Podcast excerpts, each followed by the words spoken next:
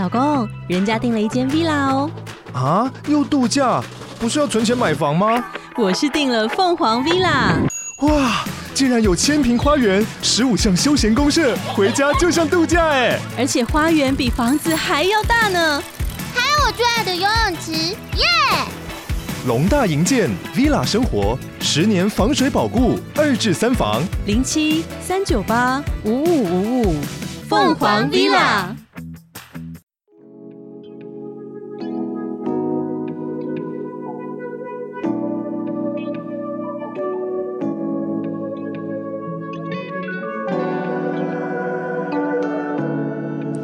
我是纳亮。大家好，我是迷津。好，我们继续呢来讲二二八的下半部。好，好，迷之音呢沉重的部分。对，他而且他的头现在也很沉重，因为他打了疫苗。嗯、对，然后有一些副作用开始，好像有一点。好，要保重身体。好，好那上一集呢，我们讲到中医服务队。对，好，那中医服务队的队长叫做许德辉嘛，上次有讲到，嗯、他是向这个毛人凤来 report 的。嗯，毛人凤是谁呢？毛人凤就是当时一个非常有名的情报头头，保密局长。那他是那个吗？毛主席毛毛泽东刚好姓毛，刚好姓毛，刚好而已。对，好。然后后来其实他被蒋经国给枪决掉了。哦，甚至后来的陈仪啊，他镇压完然后戒严，他后来就离开台湾，他回到。应该是浙江吧，去当省主席还之类的，然后后来也是经过一些事情，好像有点像是他要投共，然后被抓了。哦，被蒋中正也是枪决，而且是在台湾枪决。是蒋中正枪决他？对，那回来哈，就是说这个许德辉啊，忠义服务队的这些事情啊。在这个行政院国家发展委员会的档案管理局里面，就有一个资料叫做《台湾二二八事变反建工作报告书》。嗯，就有讲到这个忠义服务队的总队长许德辉，他是直接向毛人凤来报告的。嗯，报告书也有讲到过程，就是说呢，他在二月二十八号的晚上，透过这个军统系统台湾站的站长，一个叫林鼎立的人。还有陈怡的弟引荐之下呢，去见了陈怡。嗯，二月二十八的晚上就已经确定要创立忠义服务队了。哈，二二八就已经决定了，召集了台北二十二个地方的角头流氓，嗯，然后再加上特务队三十个，总共两百五十多个。嗯，以台北市警察局第一分局当做总部。然后混进这些不知情的大学生、中学以上的这些学校学生里面，组成忠义服务队。嗯嗯，这个队当初成立的时候，并不是这么单纯，就是说由学生来共同治理。其实那时候已经计划好要来做策反的动作。嗯嗯，就是要去打外省人，然后让大家觉得你这个台湾人想要造反。嗯，这样子。这个反建报告书里面呢，就曝光这件事情，嗯，完全证明了陈怡是要一他一手弄了这些东西，对，没有错。结果论二二八事件其实就是被硬压下来，嗯，然后大家也就是在恐怖统治当中，嗯，一直到后来，呃，陈怡回到中国大陆，嗯，然后有别的别的人叫魏道明，他来也不叫行政长官了，就叫台湾省的省主席，嗯，后续就做一些什么清乡的动作，哎，所以你说二二八就这样子硬压下来，意思是说他这样武力镇压，对，然后又先宣布戒严，对，事情其实没有解决，就这样子放。就这样，就这样子，没有什么解决啊，镇压让大家不敢出声，没有声音，然后死掉的人，他们用一些其他的方式，譬如说上一集提到的，反而去讲说是台湾的人在，嗯嗯，造乱，然后杀外省人，什么和谐掉了，然后后面就开始一些什么白色恐怖啊，一些秘密调查这些的，嗯，所以这件事情政府才会很正视，因为它对后来的影响其实很大。就是什么本省外省之间的斗争，然后一些很多现在我们有的一些不好的习惯，都是从那时候奠定下来的，所以影响是很大的。那总而言之呢，二二八事件就是导致了大量的台籍人士被逮捕、枪毙、失踪，然后呢，甚至有一些跟这件事情抗争无关的人，嗯，都被牵连。而且这件事情影影响的就是什么？地方的政治生态其实是有影响，你可以想象。嗯、然后呢，最重要是什么？加深了族群隔阂跟对立。真的耶。好，然后上一集有讲到那个呃教授们有讲到，他们都认为其实会爆发这个事件，说真的不是族群的问题。嗯。反倒族群是被拿来利用了操作，操作对对。那后来呢？台湾就实行了长期的戒严，然后进入了白色恐怖时期。嗯，那甚至呢，二二八事件包含到现在，我们在分享这东西，还是会觉得有点敏感嘛。第一集录完，迷之音还跟我说：“哦，你这东西会不会很敏感？什么，什么？”对啊，哦，真的会。可是我们真的就是分享。嗯，我觉得好处是在于说，本来这件事情的说法就很多。可以鼓励大家呢，自己去收集资料，去研究。我在收集这些资料，然后在整理的时候呢，也有试着去了解反面的说法。然后呢，有一些我会看，有一些真的跨北都可以。等一下我会分享一个，好，真的我觉得有点夸张。好，好，其实啊，以二二八事件这个东西，这件事情啊。台湾社会渐渐开始讨论，是一九八零年代之后哦，这么久之后哦，因为以前这个就是很禁忌，不能讲，因为会有白色恐怖。嗯，你谁敢讲啊？你讲我明天就不见了。然后开始就有一些什么二二八基金会，嗯，啊，二二八国家纪念馆，嗯，好，这个纪念馆在新店。对，然后还有二八和平公园啊，和平纪念碑这些的。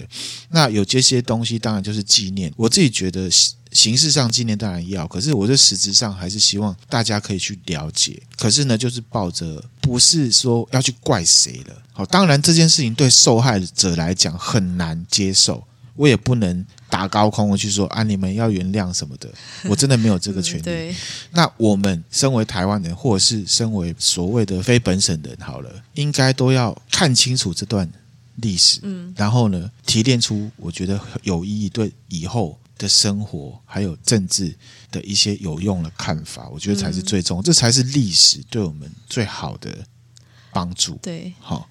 好，那我现在要来讲前因了。好，上一集录完之后，迷津有跟我说，哎，感觉上好像一件事情，一个女孩子被打破了头，所有人就围上来，感觉好像台湾人就是很很欢，对，哦，很爆裂。嗯、然后那个三十二条的那个条文里面，好像都是很强硬的，什么都要本省人，什么都要本省人，对，也很有点不合理。对，可是其实呢，那个条文的部分，就是因为很多那时候都。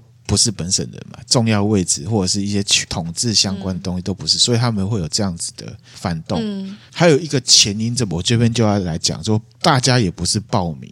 嗯，好，我之前有分享过，吼，这个两个人或两个国家或两个族群会打起来，嗯、一定是忍对方很久了。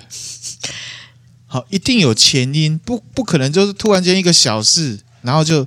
闹大，这根本是八加九嘛。嗯、对，好，而且特别是台湾人，嗯，以台湾人而言，讲实在话，台湾人真的蛮温驯的啦。我讲实在话，而且其实之前也是殖民时代啊。对，你知道二二八事件是发生在日本统治离开台湾的一年半之后就发生了，哦，这么这么快，紧凑的时间，这么紧凑的时间，嗯、那两件事有没有关联？其实是有的。嗯，那我认为其实也是相对剥夺感造成的。怎么说？哈，我等一下来分享。好。那我要再重申哈，我这些资料是根据很多的资料，也有行政院的二二八事件调查报告，也有维基的资料，也有二二八事件纪念基金会的资料，那也有网络上面的资料。那如果有不同意，我不同意的地方，我会特别提出来说啊，这就是我的看法。嗯，好，也要再重申，即便是官方单位，即便是基金会的说法，有人听了还是会觉得见仁见智。那。就是大家去思考，嗯，我没有说我讲的这一定对，或者是我的看法一定就是大家都要这样子去想，好，大家自己挑喜欢的，嗯，好，好，前因这个依据行政院的二二八调查报告，他一开始他就先讲二二八事件的前因跟背景，他有提到。二二八大屠杀事件在二战的战后不到一年半的时间就发生了，这个背景极其错综复杂。他有提到，并非单一因素可以解释。哦，这个大家要注意一下。我也同意，嗯，好，等一下我会分享过程里面，听友自己去听，这真的不是什么单一什么一个女孩子被打破头就这样子造成后面不可收拾。第一个是什么？首先，长达五十年的日本统治刚刚结束。然后那时候其实台湾人他的国籍都是日本，他们受的都是日本教育，嗯、他们讲台语、讲日文，他们的官方语言是日文，嗯，根本不懂北京话，嗯，语言，哈、嗯。再来是说，那时候的台湾人对中国政治制度还有他们社会的状况不了解，不了解。所以呢，在一九四五年之后，他们开始他们来统治的时候，期望落空。嗯，其实他们并没有说我不让你们来统治，没有，可是是期望落空了。这原本是日本统治的，对，因为那时候台湾人长期在日本人的，他们也有消息封锁嘛，他们正在跟中国打仗。打仗封锁消息之后，其实对中国的情况其实所知真的很少。嗯，然后呢，这个就是我的看法哈。我的爷爷透过我的爸爸还有我的妈妈，其实都有在说，以前日本人治理台湾真的是井井有条。不过这个说法就会被人家说是皇民化。嗯，好，大家自己去判断。可是那时候的日籍台湾人真的是觉得。日本人统治的是很好的，所以那时候呢的台湾人都会拿日据时期的军事、政治、经济还有社会各个方面来跟现在中国国民党政府治治理的情况来比较，比较，嗯，一比较就高低立见了。强烈的对比之下呢，情绪上就会觉得为什么反而祖国不如日本人？嗯，好，然后要加上一些其他的东西，等一下我会继续讲，慢慢的就会转变成什么？轻视、鄙夷的心态，嗯，就会说啊，黑龙偷会，因为他们来就那个、哦、啊，一龙够嘎基啊，那这到底是真的假的？刚刚分享过，你们自己大家自己去想象，是不是那时候台湾人有可能真的主观会这样？嗯，好，然后还有什么？除了自己的比较之外，也有一些客观的事情，比方说那时候有很多中国大陆来台的人来台湾骗婚。骗台湾人的婚，哦，骗婚。我们之前分享那个不也是吗？哦、张白帆，呵呵那是后来的。可是从其实从以前就有。然后呢，讲真的，那时候日本的教育水准比较高，嗯，就会觉得这一群进来的人现在知识很差，嗯，不一样造成的，不一样的社会背景就会产生的价值观跟道德观就有差异。再加上你讲那个外省腔乡音，我真的都听不懂。可是外面来的人，他们是统治者，他们的国语是那个，他就会要求你讲这个。嗯，你讲台语，我反而轻视你。嗯，又加上以前中国跟日本是打仗的关系，你看到一群人，一群你要统治人讲的都是日文，你会有什么感觉？所以就加深了省级的鸿沟。所以一开始这些台湾人对祖国的期望是很高的，至少会觉得说，哎，我们同文同种啊，之前日本人统治这么好啊，你们来应该会是。差不多吧，结果一个天堂一个地狱，所以就失望了。嗯，失望之后会变成什么？轻视。譬如说，我们现对以前的某某一个或某一些政治领导者失望之后，他下台了，我们现在是不是很轻视他？对，是嘛？哈对，你现在回头看，你就可以有这种感觉。嗯、那在其次，在政治方面，之前有讲陈仪是行政长官嘛？嗯、行政长官制度其实有很多的缺失。比方说，行政长官他在台湾，他是对中央的所有机关都可以发布命令。现在连总统都没有，对，总统是不管司法的，嗯，也不能管监察。可是那时候是就是皇帝，所以那时候的行政长官集司法、立法、军事、行政大权为一身，而且上面是中国国民党的总裁蒋中正。根本就是球员兼裁判，啊。对，而且行政长官是国民政府的领导者直接任命的。嗯，即便在那时候的中华民国，在中国的时候，各省他们也是委员制哦，他们是互相选的，是合议制选出来的。可是台湾不是，嗯，台湾就是蒋中正派一个人去，那就去了，嗯，就是他了。哦，还有新台币的事情。嗯，刚刚我跟米子讲过，那时候因为呢，中国打仗完通货膨胀，所以呢，他们就希望呢，台湾不要被这个太影响啊，这个是他们的官方说法。可是实际上，他一来来了之后，其实他统治一阵，在二二八之后，他们就发行了新台币，嗯，快的新台币要用四万块的旧台币去换，嗯，那会代表什么？原本钱贬值啊，没有贬值，嗯、你在台湾原本的有钱人全部被洗光光，嗯、变成没钱了。那印钱的人是我，我要分配给谁？你想也知道会分配给谁？对，以前那种制度真的、哦、这种事情没有。有钱人被影响了，那没钱的人不是更惨？所以大家对这个统治者是失望、轻视，然后呢，二二八事件完愤怒，然后你们又有拳头，敢怒不敢言，这全部压在心里。嗯，所以以后的误会才会一直延伸到，我认为现在都还是积怨已深啊，积怨已深。嗯，还有什么官箴？官箴，官箴是什么？就是当官这些人的风气。嗯，以前日本的官员虽然。他们也是统治，他们也是殖民者，可是他们的官没有这么的高高在上，至少是在做事的。那时候台湾社会里面对这个中国国民党的领导的中华民国政府官员啊的看法是什么？他们认为官员平常并不是为民服务，而且是会摆官架子，有事就推，敷衍了事。这样子的缺点跟日据时期的官员的敬业跟注重行政效率是强烈的对比。政治上没有效率，官僚作风又兴盛，这种现象是日据时代的台湾人从来没有经历过的。嗯，所以短短一年半，大家都觉得这个行政长官到底在干嘛？你只会打人杀人。好，这个我有讲过。刚才我有讲到，我爷爷对日本人统治那时候的看法是正面的。嗯，还有就会有人说啊，你这皇民啦。可是这个就是他主观的看法。嗯，还有什么？公务员会上酒家。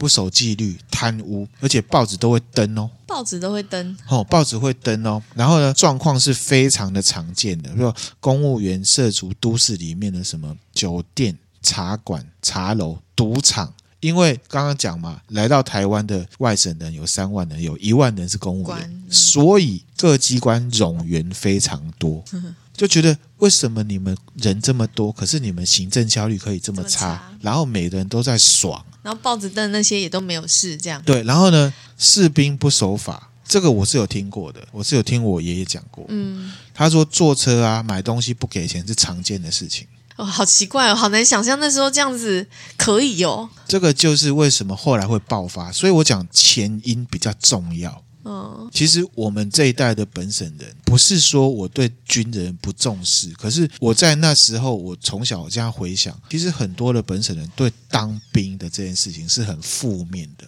嗯，我认为是从那边开始的，因为那时候的军纪欠佳，军人经常会向民众呢强买勒借，而且有时候还会强暴妇女。大家如果有认识老兵啊什么的，哈，大家自己去问，他们现在都愿意讲。嗯。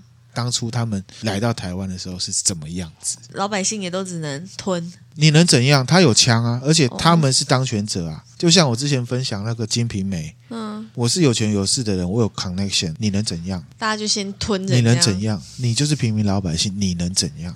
政治上就是什么？哦，我们从三十二条里面好几条，大家就可以去知道了。施政偏颇嘛，施政偏颇的意思就是，我都读后某些人官妓败坏。刚刚有提到，很多台湾籍的精英或者是士绅都被排拒在外，所以才有说什么东西要本省人，什么东西要本省人。你今天听了就觉得哇，你本省人也太阿爸了吧？是因为有前因。嗯，我都被排拒在外啊。再来是说通货膨胀，刚刚有讲，失业人口非常多。然后上面一大堆社会问题，本来社会问题是应该是经济造成的，结果他们的社会问题是这些统治者造成的。你知道这有多沉重的打击吗？嗯，譬如说遇到什么事情抢劫，赶快叫警察，他们现在不敢叫警察的，警察跟跟着一起抢。那文化上又是什么？刚刚有讲了，台湾文化或者是日治时代下来的文化，跟统治者的文化就真的不一样，所以整体这样累积、累积、累积起来，才会造成。前因，嗯，所以二二八事件怎么造成的？你说是本省人跟外省人吵架吗？我觉得不是，就是政治腐败。当初来的时候没有做好，就是来的时候他们不是努力做做不好哦，是他他们，他们不愿意那么做。大家自己去思考，为什么他们会这样子做？他有没有把这块土地的人当做自己人吗？我指的是当初啦，嗯嗯，那我们这边只是在讲历史，有一些推想性性的事情，我们也不要去提。可是我们现在回想，我们从小的教育是什么？蒋中正是民族的救星，对啊，是哪个民族的救星？好，大家自己想哈，我们不要回答哈。我们也听到过，蒋中正如果没有来台湾的话，台湾早就完蛋了。你有没有听过这说法？我小时候就有听过，是哦，我没听过。那我们来分享一个呢，美国政府的。解密档案，解密的。美国有针对二二八有做解密哦。美国那时候在中国跟日本之间，哎，那二战完啊，嗯，因为他们要防堵什么共产党啊。哦。哦，以美国人的看法，至少就没有本省人跟外省人的问题了吧？那这边呢是 U.S. Policy Toward Formosa，它是一九四九年五月十九号的文件啊，我会把这个图分享给大家。嗯，我念一段翻译，是美国人写的。嗯。现在哈，他是一九四九年哈，大家记得哈，福尔摩沙人现在对中国统治者非常的愤恨跟焦躁，他们只能寄望在武装抗暴上面，而且注定很快的就会被中国人血腥镇压肃清。好，你看哦，那时候的美国人，他有把这一群土地上面的人，一群叫福尔摩沙人，嗯，一群人叫中国人，好，不是我去分的，是文件上面写的。好，然后呢，福尔摩沙人哭求独立，就好像小孩子哭求糖果一样。他们对美国的公正有一种天真幼稚的情感，但同时他们认为统治者会把这一切带向毁灭。嗯，你知道吗？一个领导者给下面的人是这种感觉，那有多绝望？绝望，真的是绝望哎！继续，在过去六个月，福尔摩沙的经济迅速恶化。因为他们的人口急剧上升了十到二十趴左右，而这些新来的人，你知道新来的人是什么？不知道。好，他说这些新来的人并没有经济生产力，美国人讲的哦。因为这些状况的变化，原本平凡的美国救援方案。再也无法帮助当地人的生活，为什么？你知道吗？被拿走，因为都被拿走了。纵观这一切，我们发现这和我们一年前在中国大陆面对的情况非常相似。该政府深陷权力腐败而且不适任的情况，被该政府统治的人们将会憎恨任何援助该政府的外，至今尚无希望发动政变推翻，让现有的，也就是中国国民党领导的中华民国政府，让现有的政府被取代，并开始走向民主的自由和明智的经济活动。分享完了，美国人也觉得要推翻。才有办法走向真正的自由，不是我讲，是美国人讲，而且美国人的政府、美国人的官员讲的。嗯，OK，然后我也去看了反面意见。就是说，我们讲了那么多，一定会有人觉得说你讲异端学学说，你跟你就是绿区，你跟那些人是一样的。我有去看了反面意见，大家有兴趣的话，也可以去试试看，挑战一下那个反面意见。YouTube 找就好，有一个叫做武之章的学者，他是淡江大学外文系毕业。台湾的作家，而且他是史学家。哦，史学家，他讲了很多，我听了真的实在是觉得脑洞大开的，什么什么？感觉？特别他身为史学家，嗯、我只举中间一个例子，大家有兴趣自己去听。YouTube 去搜寻武之章，武是武功的武，之是人之初的之，章是朱元璋的章。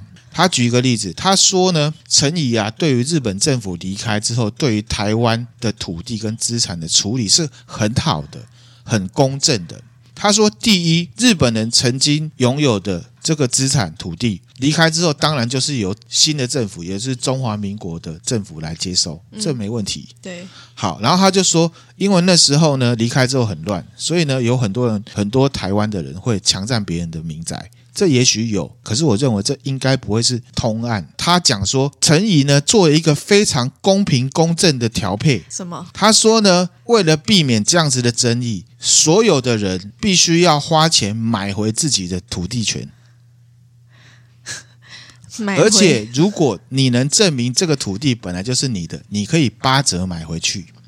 他说这样子的方式是很公正、很好的，所以我们现在可以去武志章他家，叫他用八折的价格买回来，把他的房子自己买回来。荒谬哎，太夸张了吧！他还是学者哦，这种学者真的是哎，他不要再教书，太可怕了。他曾经有想要去参选中国国民党的党主席。天哪！好，他说这个很好，这个只是其中一个例子。你迷之音听了都觉得他。脑洞大开，对不对？他还有很多，大家自己去打五之章二二八，就有一大段的影片，大家去看，大家去听。哎，他这个价值观是怎么啦？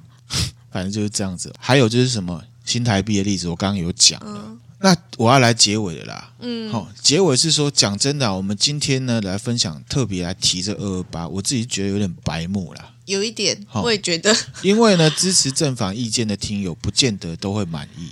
有的人会觉得那含量你是在隔靴搔痒，嗯、很多很惨痛的事情你都没有讲，还有很多其他很多很多蒋中正的态度，或者是后续，或者是一些总统啊什么东西一大堆的这资讯我都没有讲，确实是没有，因为资料实在太多了。多另一边的人会觉得我讲的不是事实。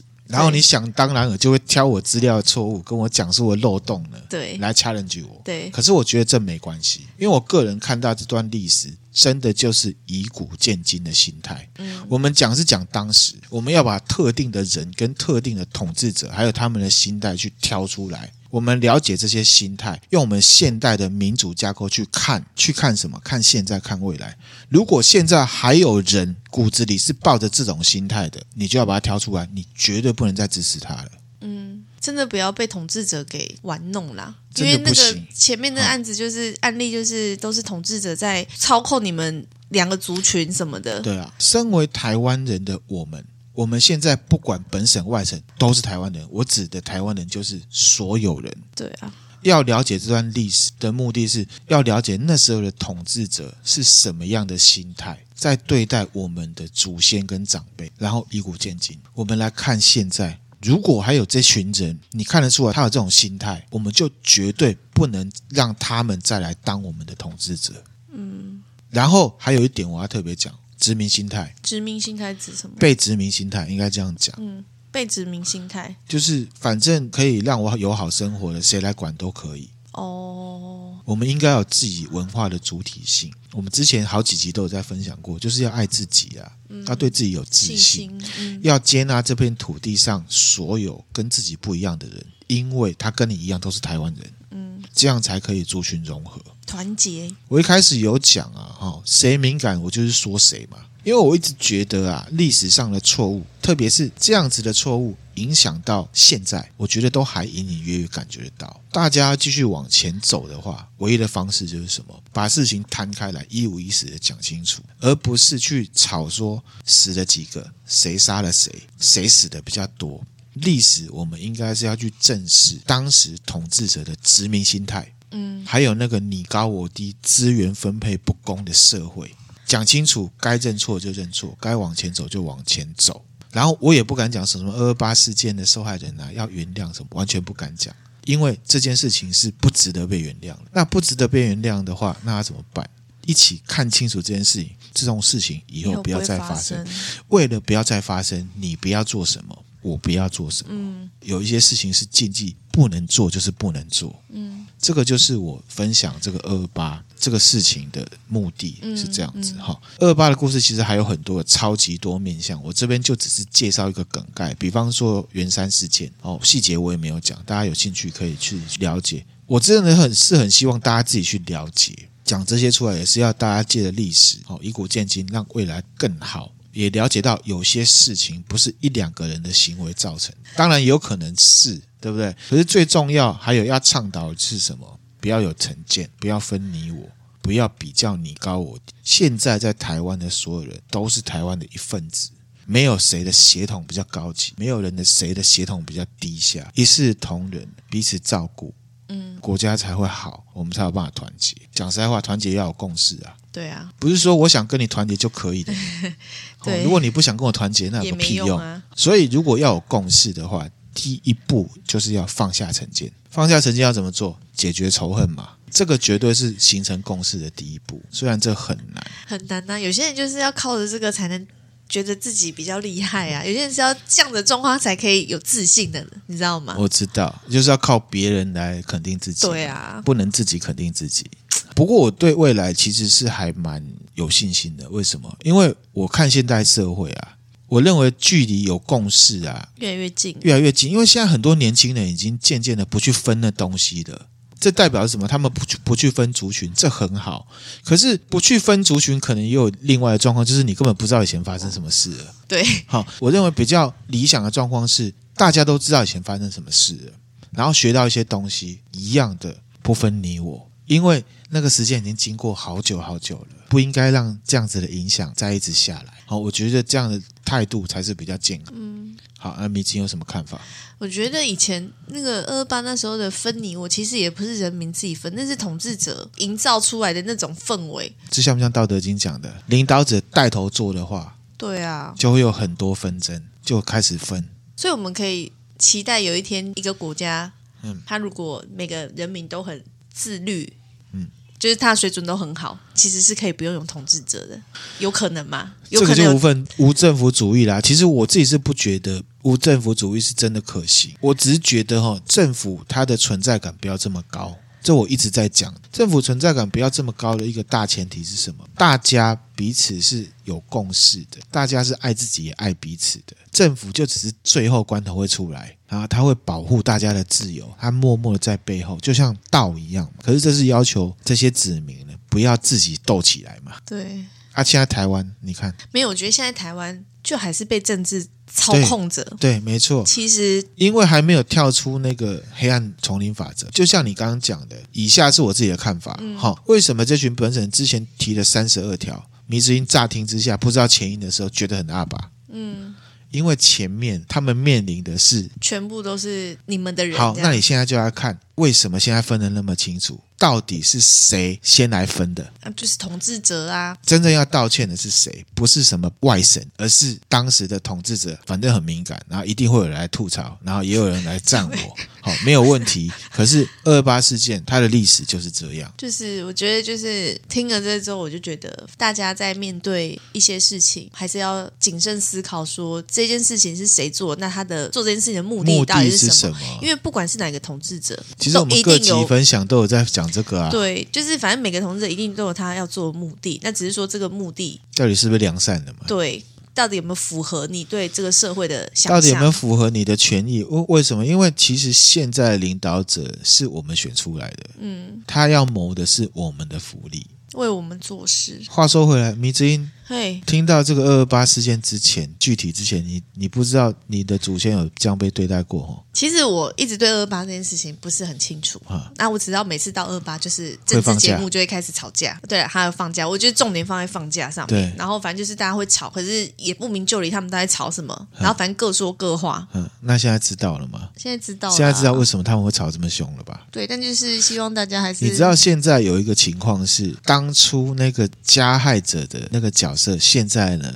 反过来说，你们可不可以不可以不要再讲以前的事情了？光这句话，我就觉得你们根本没有诚意。可是，一方面会不会、就是、光这句话真的？嗯、今天如果那含量杀人，二十岁杀人，有人还在背后说我是杀人魔，我一句话都不敢吭，因为我就是杀过人。我杀过人，如果我真的认错的话，我完全不会去 care 人家来讲我是杀人犯。你换位思考，是不是？是他就是把眼光放在现在跟未来，他觉得不想要被以前的事情给束缚住。我今天不是说，我跟你讲，他以前曾经跌到屎坑里面，这件事情，这没什么了不起的。你也可以跟我讲说，怎么样？我以前就跌过屎坑，收外头又不是你跌。嗯，可是杀人呢、欸？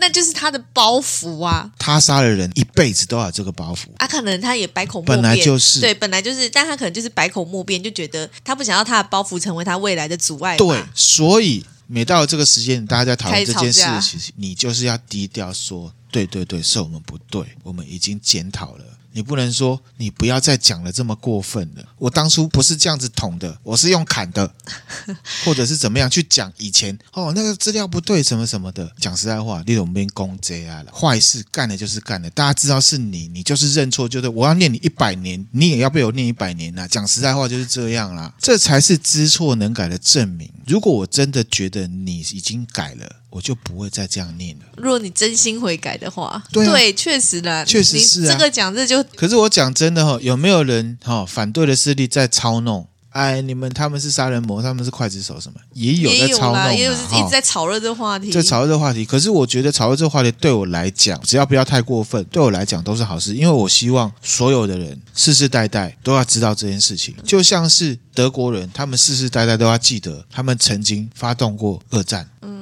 我也希望日本人都可以知道，他们曾经发动过战争，然后杀了很多人，因为军国主义。